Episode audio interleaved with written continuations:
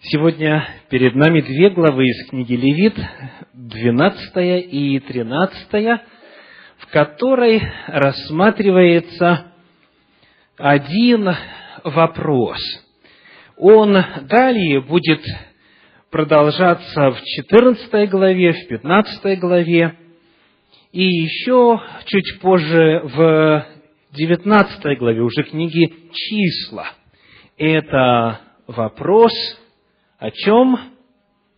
О нечистоте. Это вопрос о нечистоте. Сегодня глава Торы охватывает 12 и 13 главы книги Левит. Давайте посмотрим на причины нечистоты. Сделаем сегодня в начале комментария на эту главу Торы обзор того, что навлекало на человека эту нечистоту, о которой здесь идет речь. Итак, в книге Левит и в 19 главе книги Числа указано четыре главных источника нечистоты человека. Первое, которое указано в книге Левит в 12 главе, это нечистота вследствие послеродового периода. После рождения младенца мужеского или женского пола человек становился нечистым. Это первое. Рождение младенца, результатом которого было кровотечение. Это делало женщину нечистой.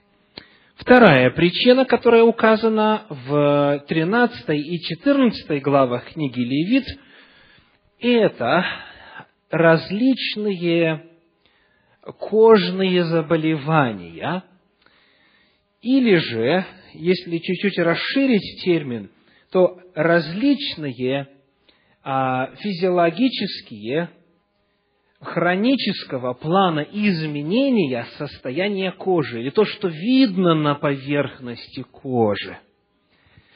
И слова, которые здесь используются, такие.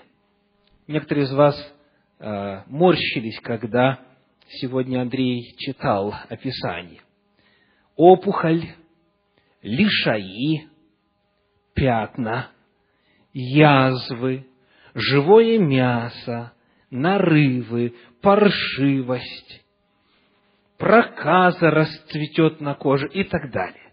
То есть это, это какие-то нарывы, какие-то болезненного характера, изменения состояния кожи. Причины могут быть разные, но общий признак таков, что на коже человека что-то появляется, что свидетельствует о нездоровье. Это вторая причина, делающая человека нечистым. Третья причина указана в 15 главе книги Левит. И там описываются истечения из тела. Речь идет в первую очередь о менструации, о кровеочищении у женщины. Упоминается также полюция у мужчин, непроизвольное семяизвержение. И вот естественные физиологические, физиологические или же хронические изменения и нарушения делали человека нечистым. 15 глава книги Левит. И вот, наконец, в 19 главе книги Числа есть еще одна причина – это прикосновение к мертвому телу. Прикосновение к мертвому телу. Четыре главных причины – по которым человек становится нечистым. Вопрос. Что общего у всех этих четырех причин? Что все эти причины объединяет? Какой общий элемент?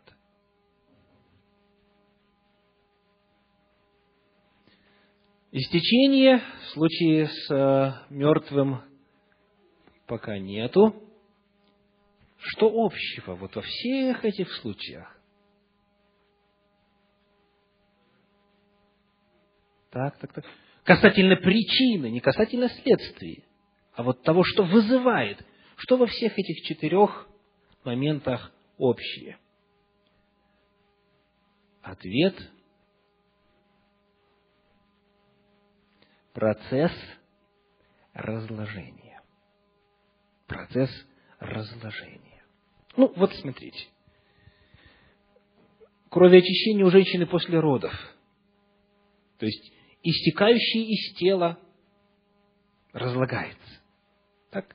Теперь опухоли, лиши и пятна, когда кожа начинает гнить и так далее, и так далее. Процесс разложения, процесс смерти. Дальше истечение из тела, полюция или менструация. То же самое. Ну и ясно, что прикосновение к мертвому телу – это прикосновение к тому, что разлагается. То есть, все вот эти причины, они связаны со смертью.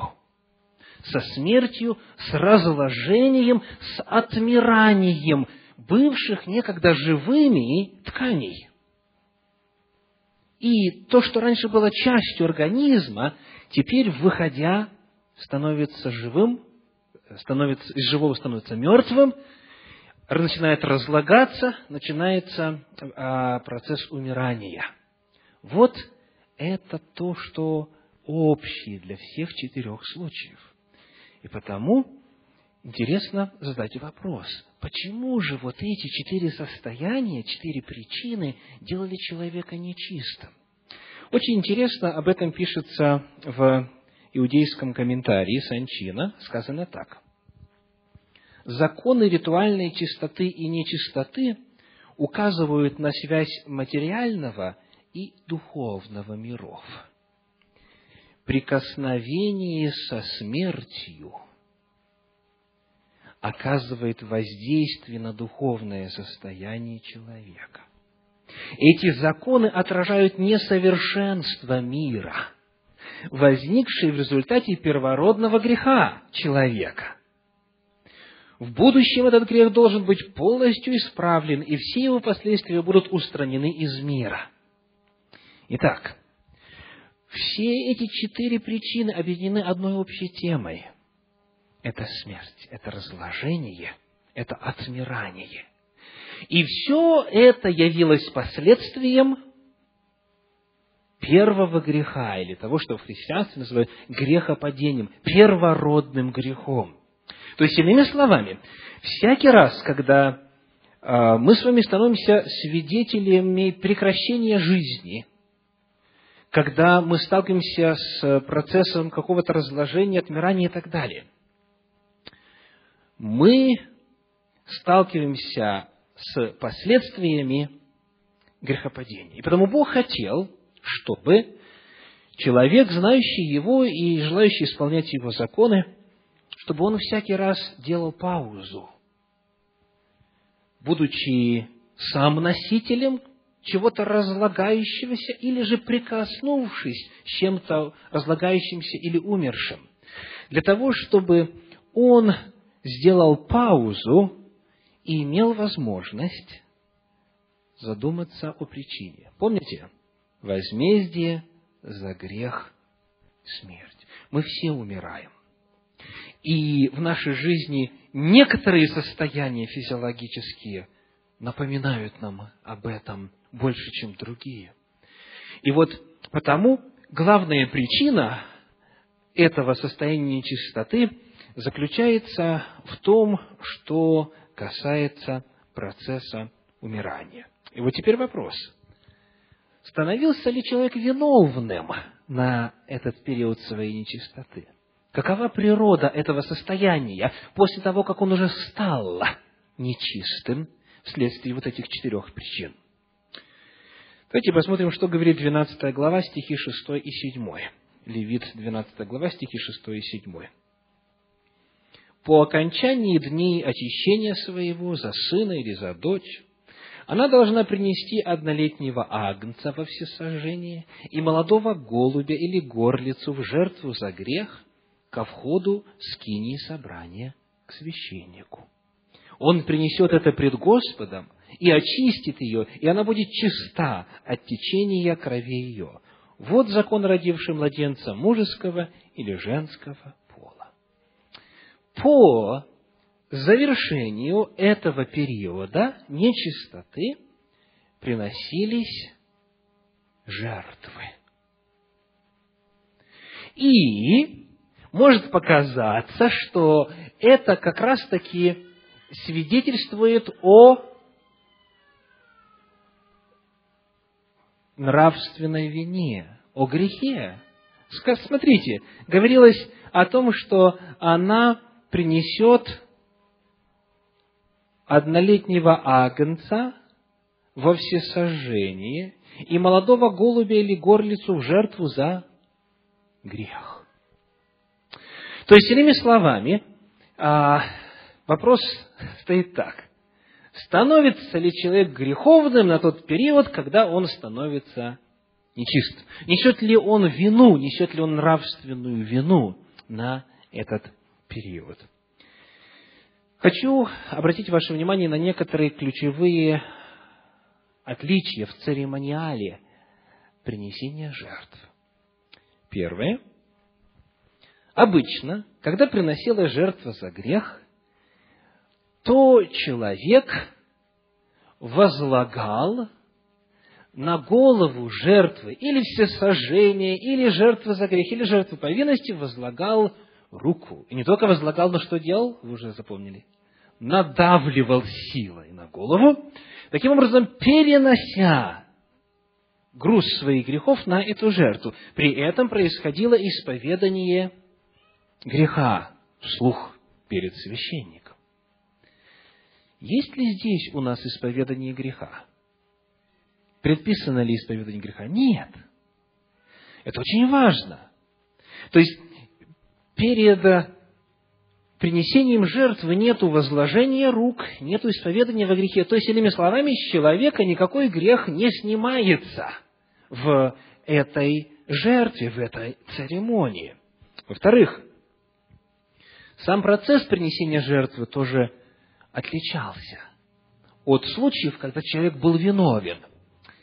Скажите, обычно кто заколал животное? Сам человек, сам виновный. А здесь кто это делает? Священник. Мы читаем в седьмом стихе 12 главы, давайте конец шестого и начало седьмого. Значит, и принесет она, и так далее, ко входу скинии собрания к священнику, он принесет это пред Господом. То есть, вновь мы видим, что у женщины, которая приносит это животное, на ней нету греха. Потому что она должна была бы принести. Она должна была бы заколоть это животное. Ну и третий очень интересный момент – это последовательность жертв. Обычно жертва возношения, вернее, жертва все сожжения приносится после жертвы за грех. Ну, давайте вспомним, жертва все сожжения – это что? Это заключение завета.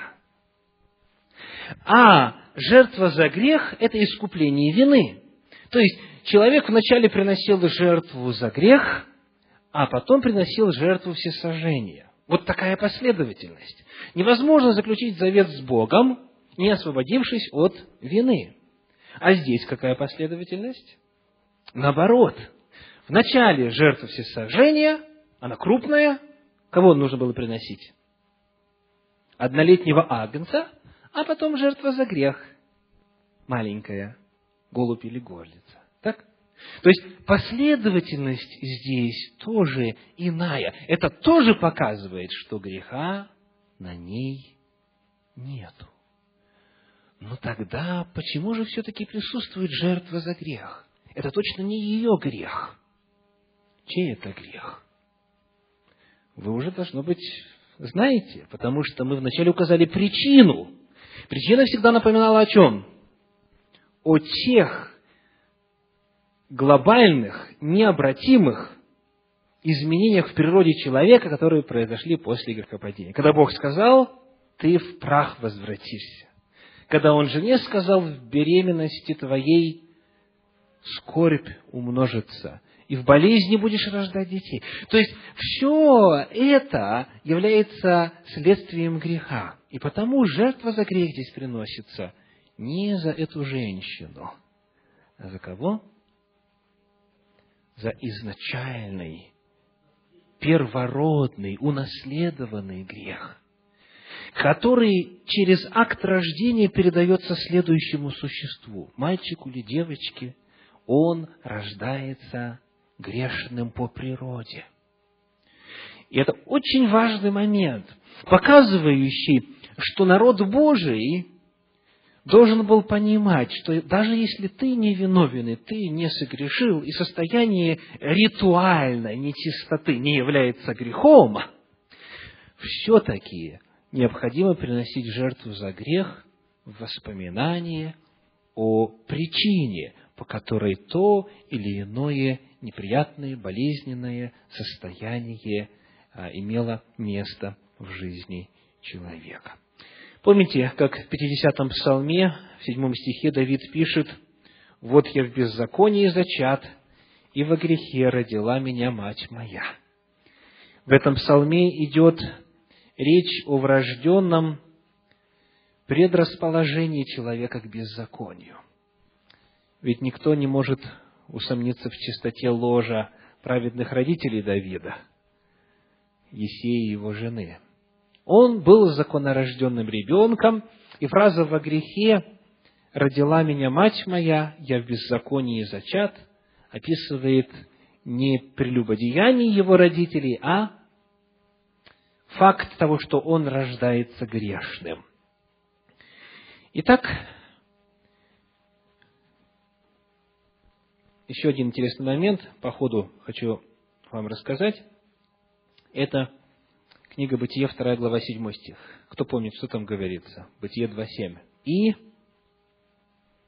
создал Господь, Бог, человека из праха земного, и вдунул в лице его дыхание жизни, и стал человек душою живою». Очень известный стих, который рассказывает о появлении первого человека. И вот здесь есть одна удивительная деталь, а именно, оригинал дословно говорит, «И вдунул в лицо его дыхание жизней» множественное число.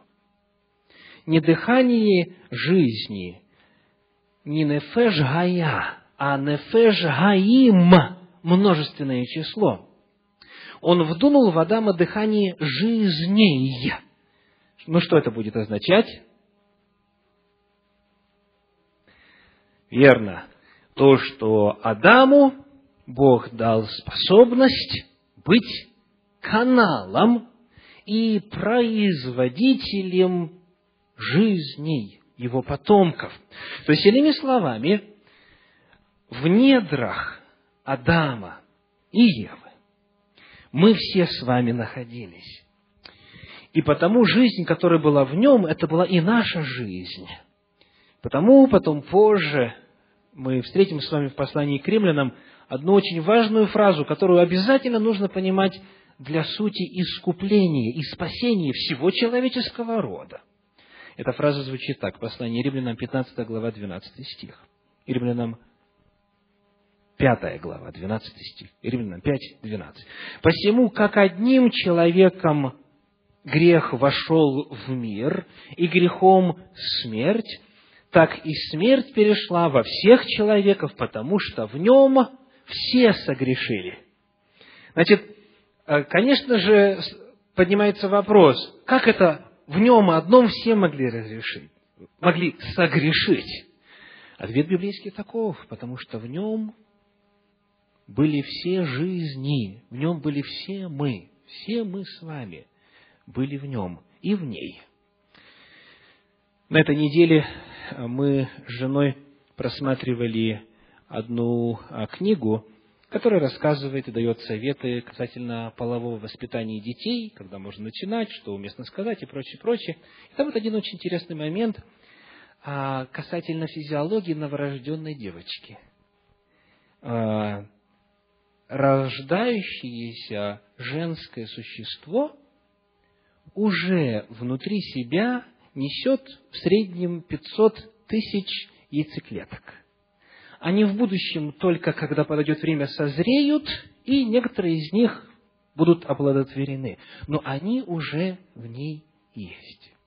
Теперь давайте проследим от нашей мамы к нашей бабушке, к нашей прабабушке и потом к нашей общей прапрапрабабушке Еве. В ней будут находиться все существа, ныне сидящие в зале, и все, которые будут до пришествия Христа. Представляете? То есть, вот в этих двух существах были жизни не только их, но и всех, всех, всех последующих поколений. Потому, а если они согрешили, то одновременно в них и мы все согрешили. И вот в этом суть искупления, потому что есть один, который является родоначальником новой жизни, нового народа, и в нем одном, в Агнце Божьем, во Христе Иисусе, мы все можем обрести и вернуть себе назад потерянную нашими прародителями жизнь вечную. Ну, об этом подробнее как-нибудь в другой раз. Итак, мы видим, что речь здесь идет не о нравственной нечистоте, речь здесь не идет о грехе, а речь идет о ритуальной, о ритуальной нечистоте, о церемониальной нечистоте, которая была задумана как способ напоминания человеку о том, что возмездие за грех – смерть. Отмирание, умирание, разложение – процесс обратной жизни. Давайте посмотрим теперь на некоторые детали этой 12 главы книги Левит. Прочитаем стихи с 1 по 5. «И сказал Господь Моисею, говоря, «Скажи сынам Израилевым, если женщина зачнет и родит младенца мужеского пола, то она нечиста будет семь дней». Сколько дней? Семь дней. Как в дни страдания и очищением она будет нечиста. И тридцать три дня, сколько? Тридцать три дня должна она сидеть, очищаясь от кровей своих. Всего получается сколько? Сорок. Дальше сказано, если же она родит младенца женского пола, то во время очищения своего она будет нечиста две недели. Сколько дней? Четырнадцать. И шестьдесят шесть дней должна сидеть, очищаясь от кровей своих. Сколько всего? Восемьдесят. Значит, в одном случае сорок, в другом случае восемьдесят. Вдвое больше. Почему? Почему? Есть, конечно же, распространенные неверные истолкования этого места Священного Писания. Ну, одно из них вы уже озвучили, причем несколько сразу человек, что женщина что? Более греховна, вдвое греш, грешна, так? Ну, вопрос какой? Вот смотрите. Первый момент. Первый момент, который очень важно отметить. Скажите, нечистым называется и считается младенец или женщина? Женщина. То есть, младенец не является нечистым, правда? Потому неважно, его мама 40 дней отдыхает или 80 дней отдыхает, младенец не является нечистым в любом случае. То есть, первый вывод каков? Девочка ли родилась, мальчик ли родился, они не являются нечистыми. Это очень важно. То есть, сделать логический вывод о том, что рождающееся женское существо, оно вдвое нечисто, в два раза, да, а, будет неправильно, потому что они чисты. С матерью вопрос решается. Второе, что очень важно отметить, это следующее. Говорится ли здесь в 12 главе книги Левит, что если родит мальчика, то должна одного агнца принести, а если родит девочку, то двух агнцев принести? Не говорится. И вот эту деталь подмечают мудрецы Торы. В комментарии написано так. Поскольку процедура очищения от ритуальной нечистоты после рождения девочки точно такая же, как и после рождения мальчика, невозможно утверждать, что женщина считается сама по себе более нечистой, чем мужчина. Логично? Конечно. То есть, степень нечистоты точно такая, жертва одинаковая. Мать нечиста, а не младенец. Почему же тогда, почему же тогда такая разница? Очень интересно, я посмотрел в иудейских источниках, они, те, которые я просмотрел, все утверждают следующее. Трудно привести какое-либо рациональное объяснение, почему срок ритуальной нечистоты удваивается в случае рождения девочки. Когда я посмотрел христианские комментарии, то я там нашел целый ряд объяснений. И, значит, э, ну, некоторые из них даже недостойны упоминания, потому и не будем упоминать. Но я просто хотел прояснить некоторые распространенные а, неверные концепции и показать, что вопрос здесь в чем-то другом. Что-то другое здесь решается. Бог откроет, что именно, когда-нибудь. Левит, 12 глава, 3 стих говорит. «Восьмой же день обрежется у него крайняя плоть его» тексте Торы слово «восьмой» употреблено с определенным артиклем.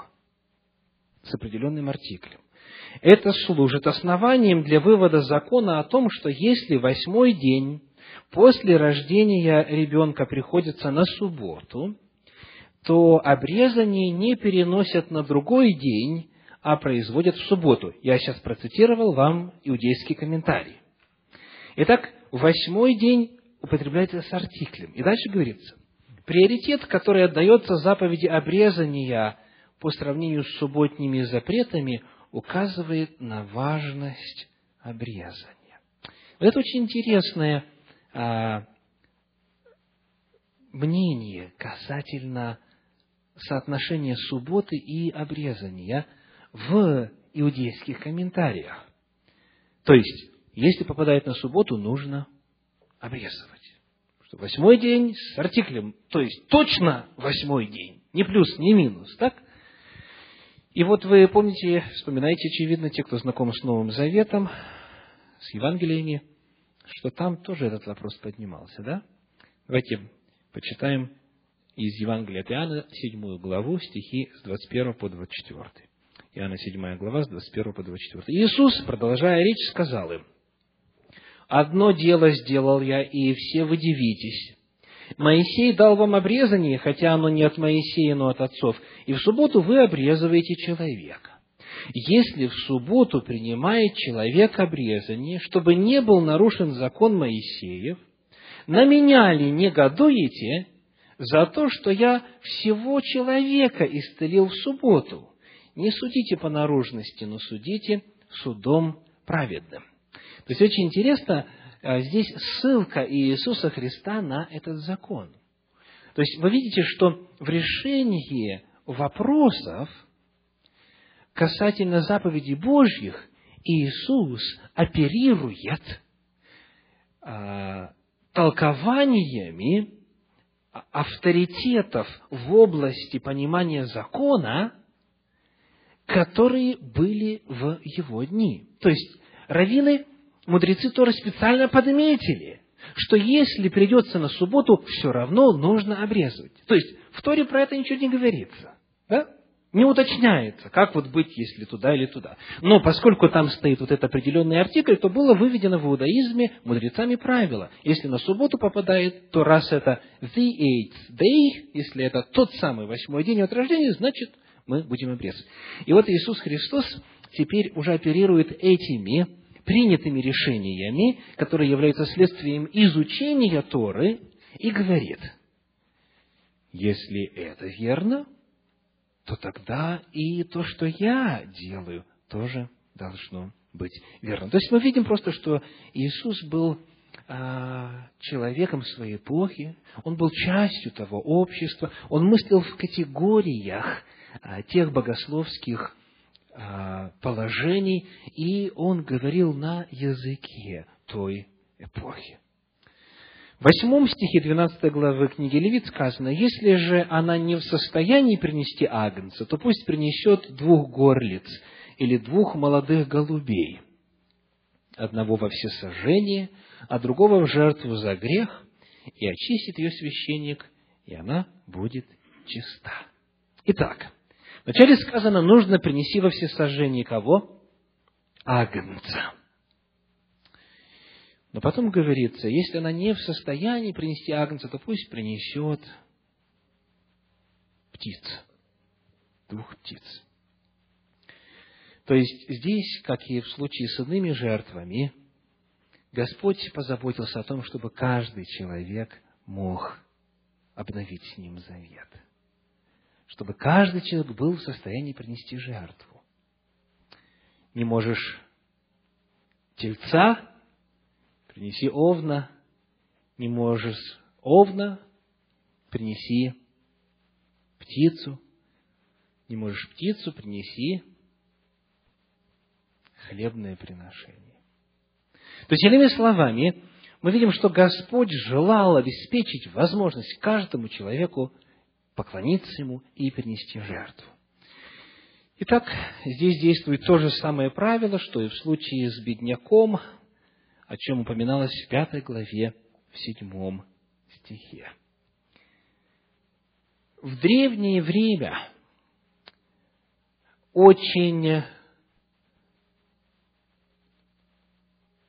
трудно было быть женщиной. Когда мы были в Израиле, да и в Египте тоже, и в Иордании – но в Израиле в частности, вот э, смотря на развалины Капернаума, других городов, других деревень, мы слышали часто у гида, вот, значит, это двор, вот это оливковый пресс, вот как он работает, и этой работой, это очень тяжелая работа, занимались или женщины, или ослы. Да, слово в слово. То есть, либо женщины давили масло, либо осла привязывали, и, так сказать, он туда-сюда, и так далее, и так далее. Потом в другую деревню приехали, и она опять говорит, значит, вот это вот двор, это вот дом, значит, вот женщины занимались этим. То есть, а, некоторые из нашей группы говорят, а где мужчины были? Она говорит, «Хм, как? Изучали Тору. сидели у ворот, решали проблемы и так далее, и так далее. Мужчины народ занятой. Так вот, в древности у других народов доля женщины была нелегкой. Господь же в своем законе говорит о том, что когда родился ребеночек, женщину нужно оставить в покое – минимум на 40 дней. То есть, она отдыхает, она восстанавливается, она набирается снова сил, она уже не участвует вот в общественной жизни и так далее, и так далее.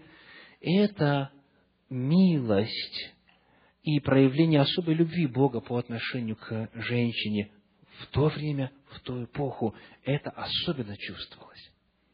А если родилась девочка, то у жены двойной отпуск. Да? Не 40, а 80 дней. То есть, девочки потому во сколько ценнее мальчиков получается? В два раза, конечно.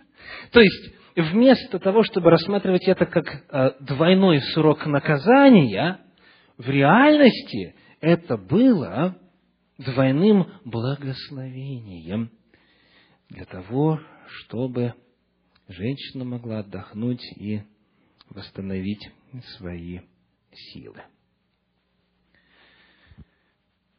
В Новом Завете, в рассказе о семье Иисуса, в Евангелии от Луки во второй главе, в стихах с 21 по 24, рассказывается следующее. Луки 2 глава, стихи с 21 по 24.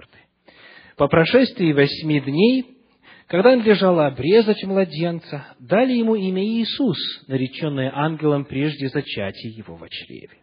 А когда исполнились дни очищения их по закону Моисееву, принесли его в Иерусалим, чтобы представить пред Господа, как предписано в законе Господнем, чтобы всякий младенец мужеского пола, разверзающий ложе сна, был посвящен Господу, и чтобы принести в жертву пореченному в книге Господнем две горлицы или двух птенцов голубиных. Проанализируем эти стихи. Что вы видите здесь? Во-первых, обрезание восьмой день. Во исполнение закона Моисеева. Во-вторых, сказано так, когда исполнились дни очищения – по закону Моисееву, то есть сколько прошло?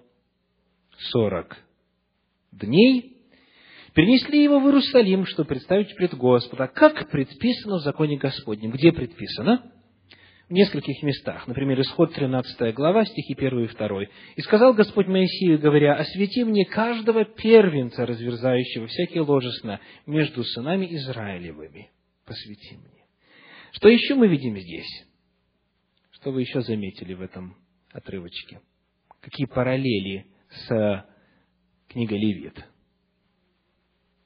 Они принесли две горлицы. Что это говорит о них? Да, они не были в состоянии принести агнца.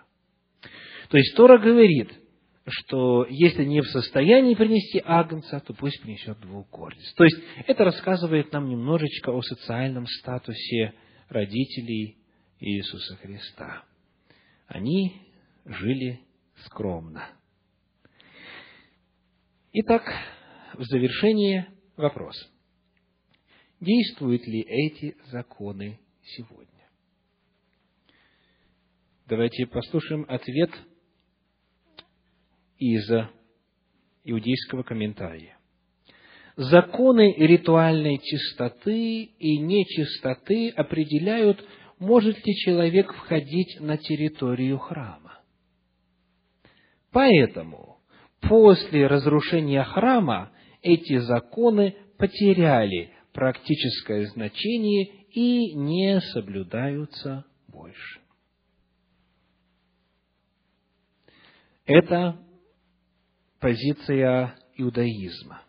И хотя там есть некоторые исключения и есть определенные сложности, но я процитировал вам из комментария Санчина, который говорит о том, что поскольку храма нет, то эти законы больше не соблюдаются.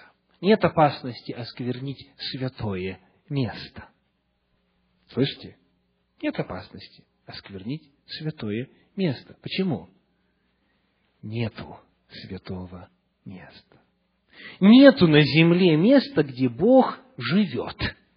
Как это раньше было в эпоху Скинии, в эпоху двух храмов. Где находится храм Божий? Где находится святилище? На небе. И отверся храм Божий на небе, книга Откровения, 11 глава, 19 стих, и явился ковчег завета его в храме его. Попробуйте-ка осквернить небесный храм. Ритуальной, церемониальной нечистотой. Таким образом, нравственная нечистота, грех сохраняется. Что же касается церемониальной нечистоты, то она сегодня, даже в ортодоксальных еврейских семьях, просто не может соблюдаться, потому что нету храма. Итак, мы сегодня с вами начали процесс исследования разного вида ритуальной нечистоты и открыли для себя несколько очень важных моментов касательно смысла их и понимания.